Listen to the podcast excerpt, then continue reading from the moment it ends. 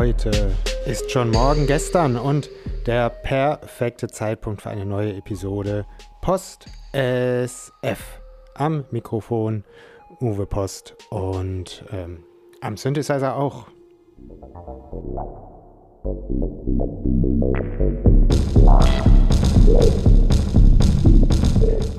Heute am Start zwei Texte. Zunächst mal eine Kurzgeschichte namens Petware.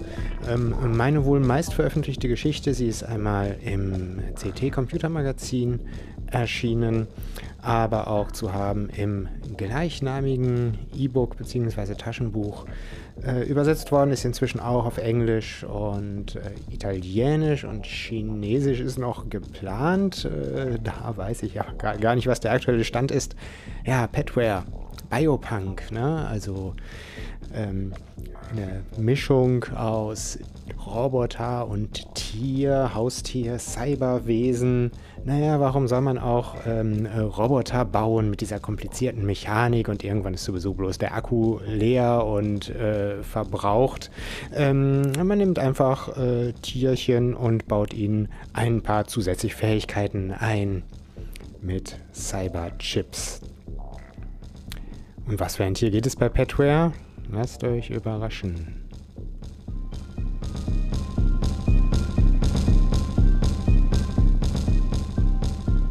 Inga entdeckte das Eichhörnchen, als der Fernseher Werbung für Bio-Frühstücksflocken mit Salami-Geschmack zeigte. Sie äh, schaute nur kurz zum Fenster und da saß es draußen auf dem Sims. Es war eines von den Grauen. Mom sagte immer, die Grauen seien die Bösen, weil sie die Roten aus ihrer Heimat vertreiben wollten, wie die Orks die Hobbits aus dem Auenland. Aber Inga war 15 und das nahm Mams Worten jegliche Überzeugungskraft. Hast du Hunger? fragte Inga das Eichhörnchen, aber das antwortete nicht. Vermutlich konnte es sie nicht verstehen, weil das Fenster geschlossen war. Inga stand auf und ging langsam hinüber. Kein Wunder, sagte sie, diese Salamiflocken sehen auch zu lecker aus, nicht wahr? Sie strich sich die Haare aus der Stirn und klappte das Fenster ohne Hektik auf. Du bist doch hoffentlich stubenrein, oder? Ich kann dir das Klo zeigen, wenn du musst. Magst du Gummibärchen? Ich hab welche mit Taurin. Sie griff nach der Tüte, die neben ihr auf dem Schreibtisch lag, und hielt sie hoch.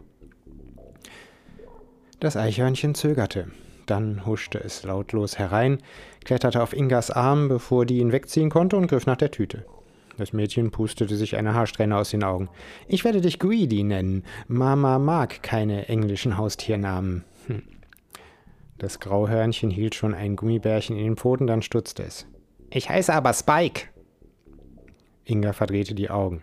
Von mir aus ist ja auch Englisch. Hauptsache nicht Max oder Moritz oder so. Spike schüttelte sich, dann hob er das Gummibärchen hoch. Lass mich eins klarstellen, bevor wir hier gemeinsam Aufputschmittel verzehren. Ich bin mir relativ sicher, dass meinem Betriebssystem geheimnisvolle Programmteile hinzugefügt wurden.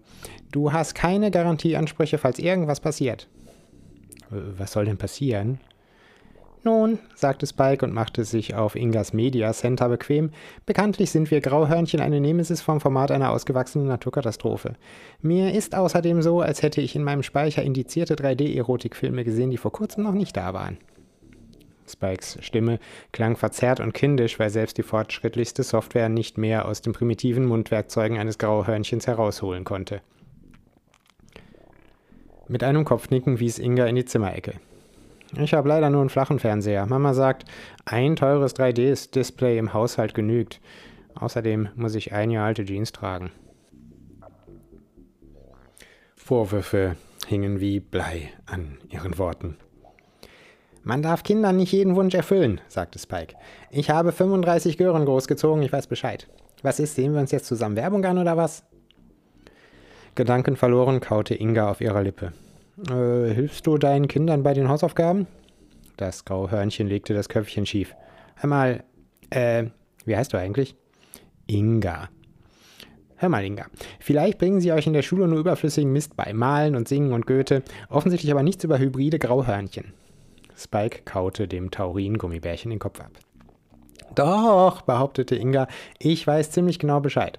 Eure Gehirne sind von Natur aus hervorragend geeignet, um den klitzekleinen Computer anzuschließen, der, ähm, sie gestikulierte, während sie nach Worten suchte. Inga wollte ungern zugeben, dass ihr Wissen über Hybridhörnchen hauptsächlich aus der Sendung mit der Maus stammte. Als Spike sie unterbrach, war sie dankbar. Falsch. Ratten eignen sich gut, weil sie sich genauso schnell vermehren wie wir. Aber wir verkaufen uns besser. Wir sind nämlich niedlich. So, findest du? fragte Inga und steckte sich ein Gummibärchen zwischen die Lippen. Niemand findet uns eklig, behauptete Spike. Deshalb sind wir die perfekten Freunde und Helfer des Menschen. Außerdem sind wir frech, das macht uns sympathisch. Inga setzte ihr hilfesuchendes Lächeln Typ B auf. Was ist, hilfst du mir jetzt bei den Hausaufgaben oder nicht? Kommt drauf an, worum geht's denn? Ingas Lächeln schwand. Goethe, Iphigenie oder wie die Schwafeltante heißt. Oh, machte Spike. Dafür musst du mir aber mehr bieten als ein paar Süßigkeiten. Ich könnte dich frisieren, bot Inga an. Das kann ich ziemlich gut. Schockiert zeigte das graue Hörnchen auf die Digital-Barbie-Sammlung auf dem Sideboard. So wie die da? Ich lass mich nicht das Fell rosa färben. Äh, ich hätte auch lila. Du wirst deine Iphigenie alleine interpretieren müssen. Spike machte Anstalten, Richtung Fenster zu hüpfen, nahm dann aber lieber noch ein Gummibärchen. Eigentlich schmecken die wie ein Chemieunfall. Kannst du nicht deinen Besitzer nerven? Wieso läufst du überhaupt frei herum? Na, um intime Daten per Nearfield Communication auszulesen. Spike streichelte das Media Center, auf dem er immer noch hockte. Inga wich das Blut aus dem Gesicht. Dann knallte sie instinktiv das Fenster zu. Spike schüttelte sich. Das ist Freiheitsberaubung. Außerdem liegen deine privaten Fotos längst auf einem Server meines Auftraggebers. Geh ganz schön schnell mit LTE. Oder hast du davon genauso wenig Ahnung wie von Goethe?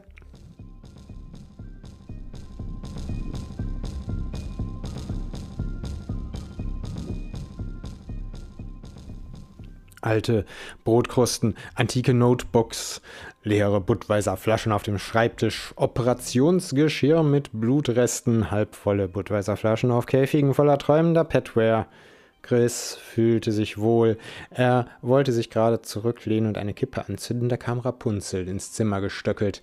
Ihr Nickname passte zu ihrer Haarlänge, nur der Domina-Lederfummel wollte nicht so recht mit einer Märchenfigur harmonieren. Und verspricht die Ausbeute an Bildern ein ordentliches Lösegeld? fragte Rapunzel. Der Algorithmus hat jedenfalls Fotos mit hohem Anteil an Rosa identifiziert, Herrin. Rapunzel verdrehte die Augen. Sie ist ein Mädchen. Sie verfügt über mehr rosa Dinge als ihre nackte Haut. Muss ich dein Hirn mit zehn Peitschenschlägen auf Trab bringen? Chris machte Anstalten, sein kariertes Oberhemd aufzuknöpfen. Ja, Herrin, bestimmt sogar. Du hast dir die Fotos doch nicht etwa angesehen, oder? Du weißt, dass ich dich dafür hart bestrafen müsste und ich meine wirklich bestrafen. Nein und ja, Herrin. Chris verzog das Gesicht. Ich weiß doch, dass ich mir nur die geheimen Fotos von pickligen Jungs ansehen darf, die sich vor der Webcam. Dann ist es ja gut, schnitt Rapunzel ihm den Satz in der Mitte durch. Sie beugte sich zu den Käfigen runter, die an einer Legebatterie, an eine Legebatterie erinnerten, bloß mit Grauhörnchen und ohne Eier. Brave Petware, bekommst eine extra Portion Erdnüsse. Äh, machte Chris und erhob sich von seinem Sessel. Er schlüpfte in seine Badelatschen und kratzte sich an der Nase. Darauf wollte ich gerade zu sprechen kommen. Hast du wieder vergessen, Erdnüsse einzukaufen? Nein, Herrin, das Spypad Nummer 12 ist noch nicht zurückgekehrt. Rapunzel richtete sich auf. Hat deine Software mal wieder einen Bug? Abwehrend hob Chris die Hände. Auf gar keinen Fall. Du hast den besten Programmierer engagiert, den man für Geld und leere sexuelle Versprechungen kriegen kann. Es liegt ganz sicher Fremdeinwirkung vor. Chris knetete seine Unterlippe. Er hatte keinesfalls vor, seiner verdienten Bestrafung zu entgehen, allerdings bedeutete jeder Verlust eines Pets eine Schwächung seiner Ressourcen. Und er ging ungern aus dem Haus, um neue Grauhörnchen zu fangen, zumal die meisten Besitzer verdammt gut auf sie aufpassten. Einmal war ein nur auf den ersten Blick gebrechlicher Rentner mit seinem Rasenmäher auf Chris losgegangen. Nein, Nummer 12 musste nach Hause kommen, egal wie. Chris holte tief Luft. Herrin, sagte er, ich könnte per Funknetz den neuen experimentellen Code freischalten. Das ist doch nicht der mit dem Weltverschwörungsmem? Nur wer mit beiden Beinen fest auf dem Boden der Wirklichkeit steht, kann die Grenzen der Vorstellungskraft sprengen. Chris griff nach der nächstbesten Bierflasche und beäugte ihren Inhalt kritisch. Das graue Hörnchen im Käfig darunter zuckte kurz im Traum zusammen. Ein Zitat aus deinem Lieblingsbuch, sagte Rapunzel und streichelte ihre Peitsche. Chris nickte. Ja, meine unvergleichliche Cyberpunk-Trilogie, hauchte er. Ich werde sie bald fertigstellen und dann sehr berühmt. Wirst schon sehen. Breitbeinig setzte er die Flasche an und trank.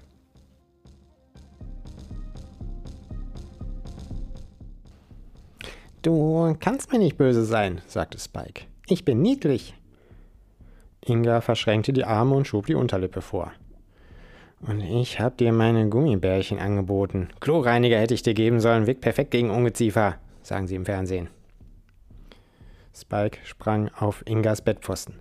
Seit wann hat die junge Generation Interesse am Schutz ihrer Privatsphäre? Ihr stellt auch freiwillig intime Fotos ins Netz und schreibt offen über Liebeskummer, aber das können nur meine Freunde lesen. Spike klatschte sich eine Pfote an die Stirn. Klar, deine Daten im Netz sind absolut sicher, niemand wird sie je missbrauchen. Was lernt ihr eigentlich in der Schule?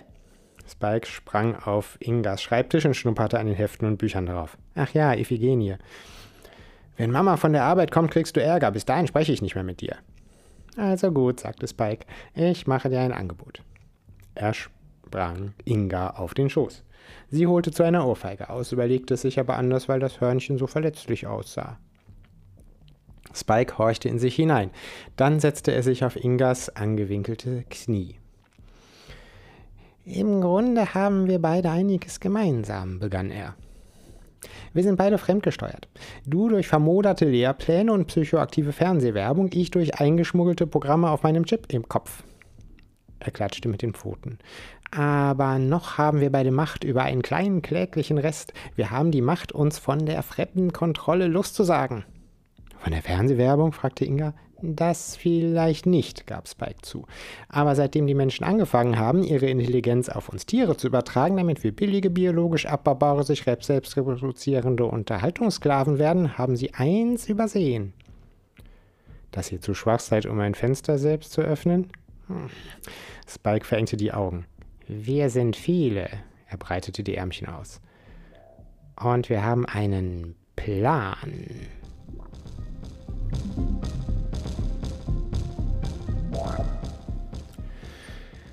Im Bus war nur noch ein Platz neben einer dürren Esoterik-Tante frei, die nach Kardamom roch. Die buntgewandete Frau fragte schon nach zwei Haltestellen, ob sie Ingas Hörnchen mal streicheln dürfte. Ich kann es leider nicht aus dem Kochtopf lassen, sagte Inga, sonst läuft es vermutlich weg. Ach, das unartige Puschelchen hört nicht auf dich, Ingas Finger wurden langsam lahm. Sie hielt den Glasdeckel von Mamas Lieblingskochtopf krampfhaft fest, weil sie nicht wusste, wie schwach das Grauhörnchen wirklich war. Er ähm, hat eine Art Programmfehler. Ach, winkte die Tante ab, dass ihre Armreifen klapperten. Das sind diese Nanoastralwellen. Sie sind heute besonders stark, habe ich schon beim Aufstehen zwischen den Beinen gespürt. Eine Kurve drückte Inga gegen ihre Sitznachbarin. Die streichelte ihre Halskette und fuhr fort. Diese Nanochips machen die Tierchen nämlich für Kräfte empfindlich, die wir Menschen nicht wahrnehmen können. Bringen Sie euch das nicht in der Schule bei? Nee, schüttelte Inga den Kopf. Da lesen wir Iphigenie. Ach, sagte die Tante, der Zweifel ist's, der Gutes böse macht. Bedenke nicht, gewähre, wie du's fühlst. Sie sah verträumt hinaus. Die Ochsenwagen stauten sich in Gegenrichtung auf der Westfalenallee, weil ein Zugtier einen Kollaps erlitten hatte und quer auf der Fahrbahn lag. Ein paar versprengte Elektroautos hupen sich die Akkus aus dem Blechleib. Äh, ich habe in der Schule im Deutschkurs meinen Lukas kennengelernt. Sie zeigte Inga einen bräunlichen Anhänger an ihrer Halskette. Hier, das ist ein Schrumpfkopf. Inga klappte den Mund auf, bis ihr auffiel, dass das so aussehen könnte, als wolle sie ein Stück von dem kruden Talisman abbeißen. Ich konnte Verluste noch nie ertragen, sagte die Tante versonnen. Da habe ich ihn behalten. Inga verzog das Gesicht und beugte sich vor, um Spike leise zu fragen, wann sie endlich aussteigen mussten. Übernächste, antwortete Spikes Stimme dumpf. Übrigens sind die Gummibärchen alle, aber das macht nichts, ich ernähre mich hervorragend von Astralwellen. Wonach schmecken die? fragte Inga. Spike legte den Kopf schief. Ein Aroma von Weltuntergang mit einem Hauch Ochsenkoordinaten. Inga konnte damit nichts anfangen. Freilich wusste sie, dass die Ochsen dank implantierter Navigationscomputer mit Satellitenempfang ihren Weg fanden. Bloß bei Unfällen wie heute hätte ein Mensch als Kutscher die Verkehrsblockade sicher schneller beseitigt als ein Chip aus chinesischer Massenfertigung. Ob Spikes Weltverschwörung damit zu tun hatte? Er hatte ihr versprochen, sie in das Hauptquartier seiner geheimen Petware-Vereinigung zu bringen, wo hilfsbereite Revoluzerhörnchen ihr digitales Fototagebuch den Klauen ihrer Erpresser entreißen würden. Äh, so ähnlich hatte es Spike jedenfalls formuliert. Er könnte mir die Zukunft vorhersagen, sagte die Tante plötzlich. Bitte, ich fühle eine spirituelle Nähe zwischen ihm und mir. Inga hatte nicht den Mumm, stimmt, ihr habt beide einen schweren Schaden zu entgegnen. Stattdessen tat sie so, als hätte sie beinahe ihre Haltestelle übersehen und müsse jetzt aber wirklich dringend aussteigen. Sie schob sich an den im Gang stehenden Fahrgästen vorbei, entschuldigte sich lautstark und sprang im letzten Moment aus der Tür. Das war die falsche Haltestelle, tönte Spike aus seinem Topf. Jetzt müssen wir laufen, das heißt, du musst laufen und tritt nicht in Ochsenkacke, mein Chef mag keinen Dreck auf dem Teppich. Ohne zu antworten, klemmte Inga sich den Topf in die Armbeuge, marschierte geradeaus und ignorierte die Esoterik-Tante, die im vorbeifahrenden Bus von innen gegen die Scheibe klopfte und fröhlich winkte. Rapunzels Bestrafung hatte länger gedauert als sonst, und Chris zog sich schwer atmend wieder an. Ein körperlicher Schmerz füllt die Abgründe meiner Seele mit Zufriedenheit, rezitierte Chris. Aus deiner Trilogie? Ja, nickte Chris. Äh, besser gesagt, der Satz ist mir gerade eingefallen und ich werde ihn irgendwo einbauen, äh, wo gerade Platz ist. Im Anschluss an eine zünftige Raumschlacht oder so. Äh, die Strafe war heute mal wieder sehr inspirierend. Rapunzel streichelte ihre Peitsche. Und jetzt schafft dieses entlaufene Eichhörnchen her. Meinst du dieses Eichhörnchen? Ingas Stimme durchschnitt die muffige Luft im Raum wie ein frisch geschliffenes Schwert ziemlich alten Käse. Chris fuhr herum. Wer, wer bist? Bist du ein Mädchen? Inga nahm sich Zeit mit der Antwort, vielleicht kam der schmierige Kerl ja von selbst drauf. Währenddessen sah sie sich um. Das äh, Souterrainzimmer stank nach etwas Ähnlichem wie die Ochsenkacke draußen auf der Straße. Inga war sich nur nicht sicher, ob der Geruch von den Käfigen mit den schlafenden Eichhörnchen kam oder von dem jungen Mann im Bademantel, der mit offenem Mund vor einem Tisch voller Bildschirme und Tastaturen saß. Sie öffnete den gläsernen Deckel des Kochtopfs und Spikes Kopf erschien am oberen Rand. Bin wieder da, Chef. Nummer 12. Auftrag ausgeführt. Wann bekomme ich meine Bonusration Erdnüsse? Habe ich dir nicht gesagt, dass ich ihn zurückhole? Chris lächelte glücklich Richtung Kleiderständer. Inga sah irritiert ebenfalls dorthin, aber da war nichts außer einer alten Lederjacke. Das Eichhörnchen sprang aus dem Kochtopf und ließ sich auf einem leeren Käfig nieder. Spike, rief Inga. Sind das deine Weltverschwörungskameraden? Sie zeigte auf seine apathischen Artgenossen in den Nachbarabteilen. Könnte man so sagen, meinte Spike und sah die Hörnchen an. Aber, aber sie schlafen. Es gibt keine Weltverschwörung, sagte Spike. Ich habe gelogen. Aber für Inga brach eine Welt zusammen. Ihre Mutter erzählte die ganze Zeit Unfug, die Leser sowieso, und auf ein Eichhörnchen mit Nanochip konnte sie sich auch nicht mehr verlassen. Auf wen denn sonst? Vielleicht auf Fernsehen, Spamtauben oder Esoterik-Tanten? Hey, du, rief Chris. Danke, dass du dieses aufmüpfige Eichhörnchen zurückgebracht hast. Du kannst jetzt gehen. Inga trat mitten ins Zimmer, stellte den leeren Kochtopf auf einen Stapel Mangas und verschränkte die Arme vor der Brust. Ich gehe nicht mit leeren Händen. Der Freak sah sich unsicher nach allen Seiten um. Äh, ich hätte eine Packung Erdnüsse. Ich will keine Erdnüsse. Ich will meine Daten. Ich bin verunsichert, meldete sich Spike, der plötzlich auf dem Schreibtisch zwischen zwei Tastaturen saß. Chris fuhr herum. Verschwinde da! Das Grauhörnchen streichelte ungerührt eine blau leuchtende Maus.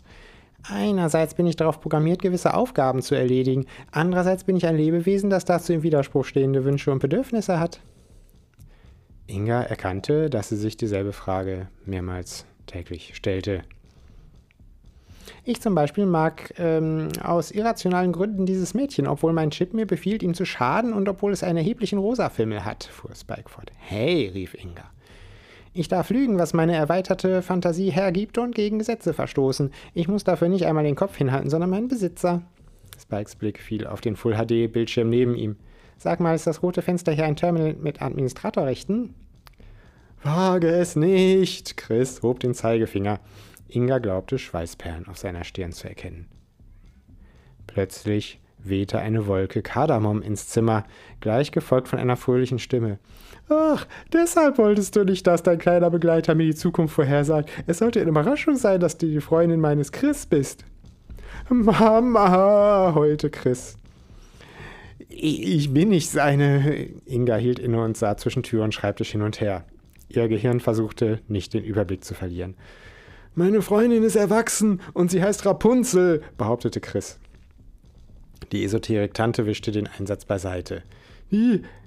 Wie bildest du dir doch nur ein? Das Mädchen hier ist vielleicht etwas jung, aber es existiert wenigstens. Inga drehte sich zu Chris um und schüttelte den Kopf. Du hast eine imaginäre Freundin, deshalb hast du vorhin mit dem Kleiderständer gesprochen. Rapunzel existiert! Chris sprang auf, sein Kopf ruckte in alle Richtungen. Äh, gerade war sie jedenfalls noch da. Wahrscheinlich mag sie keine Menschenmassen in kleinen Räumen, vermutete Spike. Inga fasste einen Entschluss. Die Kardamom-Frau mochte an übernatürlichen Unfug glauben, aber sie war immer noch die Mutter des Petware-Hackers, der sie erpressen wollte. Vielleicht war sie anders als ihre eigene Mutter, vielleicht hörte ihr Nachwuchs auf sie. Äh, Frau, äh, du darfst Kati zu mir sagen, Oh, okay. Inga versuchte sich nicht von dem Geschrei hinter ihr ablenken zu lassen, wo Chris versuchte, Spike daran zu hindern, durch Herumtrampeln auf beliebigen Tasten wichtige Dateien zu löschen. Der Petware-Hacker hatte furchtbare Angst vor einem Datenverlust. Das musste in der Familie liegen. Auch seine Mutter konnte Verluste nicht ertragen, das hatte sie selbst gesagt. In Ingas Gehirn rasteten die Zahnrädchen ein. Zum Abendessen gab es indisches Gemüsecurry und Reis. Chris hatte ausnehmend schlechte Laune und stocherte mit der Gabel in seinem Essen herum. Freut mich, dass es dir schmeckt, sagte Kathi und meinte Inga. Ja, es ist äh, wirklich ganz okay. Sie zwang sich zu einem Lächeln. Dein Glas ist ja leer. Ich hole sofort frischen Mangolassi. Die Gastgeberin rückte zum fünften Mal während des Essens ihren Stuhl nach hinten und huschte in die Küche. Du bist gemein, murrte Chris. Inga zeigte mit der Gabel auf ihn. Wenn du Leute angreifst, musst du damit rechnen, dass sie sich verteidigen. Aber nicht so. Das war unter der Gürtellinie. Auge um Auge, Intimsphäre um Intimsphäre, sagte Inga. Dann kümmerte sie sich wieder um ihr Abendessen, das wirklich gar nicht übel schmeckte. Vermutlich hatte Kathi fernöstliche Gewürze verwendet, von denen ihre eigene Mutter nicht einmal den Namen kannte. Außerdem habe ich bloß gesagt, dass ich unsere Beziehung beende, wenn du deine Nacktbilder nicht aus dem Internet löscht, womit ich natürlich meine Bilder meinte. Du wusstest, dass deine Mutter den Verlust ihrer möglichen künftigen Schwiegertochter einer echten diesmal nicht hätte verkraften können. Ich habe ja auch getan, was du wolltest, sagte Chris kleinlaut. Inga spießte ein Stück Fenchel auf. Und in Zukunft nutzt du deine Fähigkeiten, um Leute zu erpressen, die es nicht anders verdient haben. Wie wäre es mit, ähm, meldete sich Spike, der mitten auf dem Tisch in einer Schale Erdnüsse saß, äh, Bank, äh, ba Bankmanagern. Die haben auch mehr Kapital. Das erhöht meinen Gewinnanteil beträchtlich. Wozu braucht ein Grauhörnchen Geld? wunderte sich Inga. Spike breitete die Arme aus. Eine zünftige Weltverschwörung verschwingt nun einmal Unsummen. Und gleich gehst du nach Hause und kommst nie wieder, und meine Mama muss doch einen schweren Verlust ertragen, klagte Chris. Lass sie einfach im Glauben, dass wir weiterhin zusammen sind. Ich komme bestimmt mal wieder vorbei, sagte Inga. Um äh, Spike zu besuchen, fügte sie schnell an. Und um mir meinen Anteil abzuholen. Auch wenn du ihn aus mir rausprügeln musst. Ein feines Lächeln umspielte Chris Lippen. Plötzlich saß Spike auf seinem Tellerrand. Isst du das nicht mehr? Chris schob das graue Hörnchen unzufrieden zur Seite. Seit wann magst du Curry? Du brauchst dringend ein Software-Update. Im gleichen Moment kam Kati zurück an den Tisch. Um Gutes zu tun, braucht's keiner Überlegung, rezitierte sie. Inga runzelte die Stirn. Äh, das kenne ich, ist ein Vers von Iphigenie, oder? Kati stellte ihr den Lassi hin. Der wichtigste, finde ich.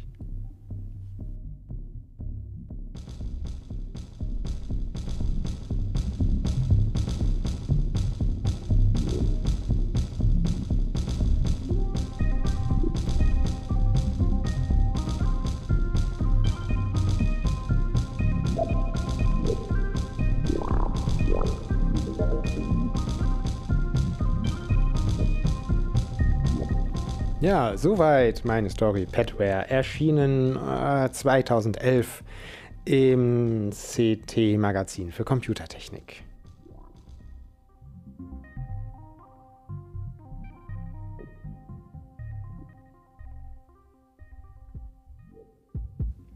Und jetzt ein kleiner Teaser. Jetzt lese ich euch vor den Anfang meines aktuellen Romans E-Tod, das Leben nach dem Upload. Äh, Klammer auf, falls da jetzt jemand an die ähm, äh, Prime-Video-Serie namens Upload denkt, ähm, ich habe meinen Text vorher geschrieben, die haben von mir abgeschrieben und nicht umgekehrt. Außerdem ist der Roman viel cooler. Und die Serie ist ja schon nicht schlecht, ne? Also, E-Tod, der Prolog. Als du aufwachst, weißt du, du bist tot.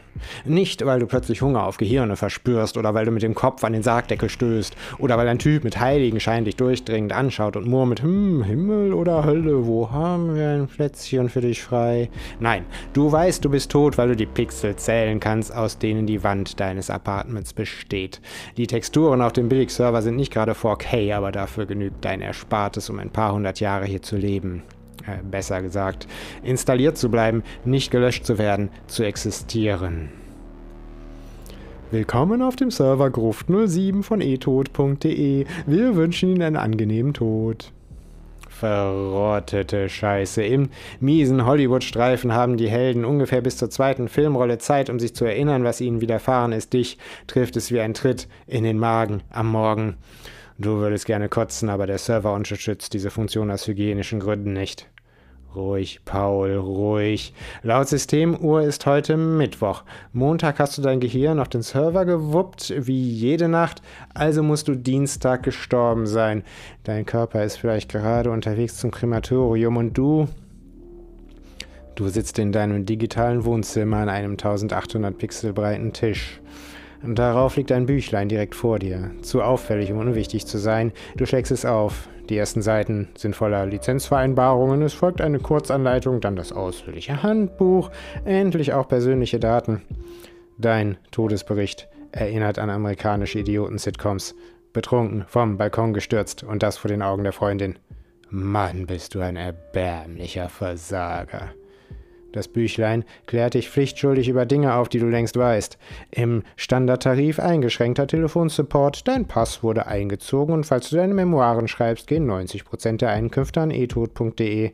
Na gut, die würde eh keiner kaufen. Es folgt eine rot leuchtende Empfehlung. Bei mentalen Schwierigkeiten mit deinem Zustand mögest du dich an eines der zahlreichen Community-Foren wenden.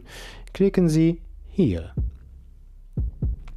Du findest weiter hinten eine bunt bebilderte Seite mit der Überschrift Ihr persönlicher Organspendenachweis. Fein säuberlich ist aufgelistet, mit Querverlisten zu den Empfängerprofilen. Deine Niere hat ein 22-jähriges Model aus Heidelberg. Hm, nicht schlecht. Deine Leber ein Herr Neumann aus Schweinfurt. Hoffentlich kein Säufer, die machen die nur kaputt. Du stehst auf und untersuchst den Raum. Das ist also deine Krypta, eine Wohnküche, billiges Sims-Design, einfarbige Texturen, die aus nächster Nähe ihre pixelige Beschaffenheit offenbaren. Für Gigapixel-Bilder, die nur mit dem Mikroskop von der Realität zu unterscheiden sind, hat's nicht gereicht. Aber lieber billige Unsterblichkeit als ewiger Tod. Im Schrank liegen Junkfood und Fusel. Ist nicht mal ungesund. Nahrung ist überflüssig, wir E-Toten beziehen unsere Energie aus der Steckdose. 100% Ökostrom. Ehrensache. Essen ist eine Gewohnheit, die wir nicht ablegen können, um uns weiterhin menschlich zu fühlen. Alkohol wirkt dank eines umstrittenen Softwarepatents wie bei Lebenden, ist einem Standardtarif streng rationiert. Als ob du dich hier ein weiteres Mal zu Tode saufen könntest. Hm. Drüben steht unterm Panoramafenster ein Bett mit blauen Kissen und Leselampe. Der Großbildschirm an der Wand gegenüber zeigt ein Entspannungsvideo mit Fischen. Mia mochte Fische, du nicht. Aber du mochtest Mia.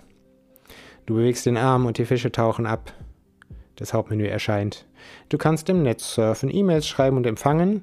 paul24 at e-tod.de Chaträume besuchen und Online-Games spielen. Am besten schreibst du mir gleich eine Mail, dass es dir gut geht und dass du immer noch auf sie stehst. Das Gesicht deines Avatars wird zum Grinse-Smiley. Alles ist fast wie früher, auch dieses Prickeln. Du fasst dir vorsichtig zwischen die Beine, weil du schlimme Dinge über puritanische E-Tod-Server in den USA gehört hast. Zum Glück ist noch alles da. Wenn auch hinter einem breiten schwarzen Balken. Äh, ob es ein Heck dagegen gibt? Ganz sicher gibt es den. Es muss ihn einfach geben. Oder?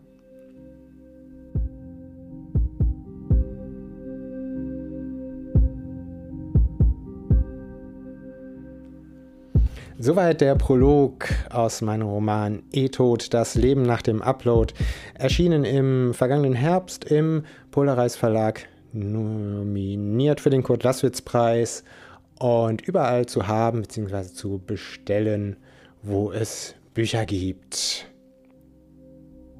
Damit sind wir auch äh, am Ende dieser Episode. Ich hoffe, es hat Spaß gemacht. Äh, abonniert mich, schreibt mir, ihr wisst ja schon das Übliche. Und mögen die Sterne für euch scheinen.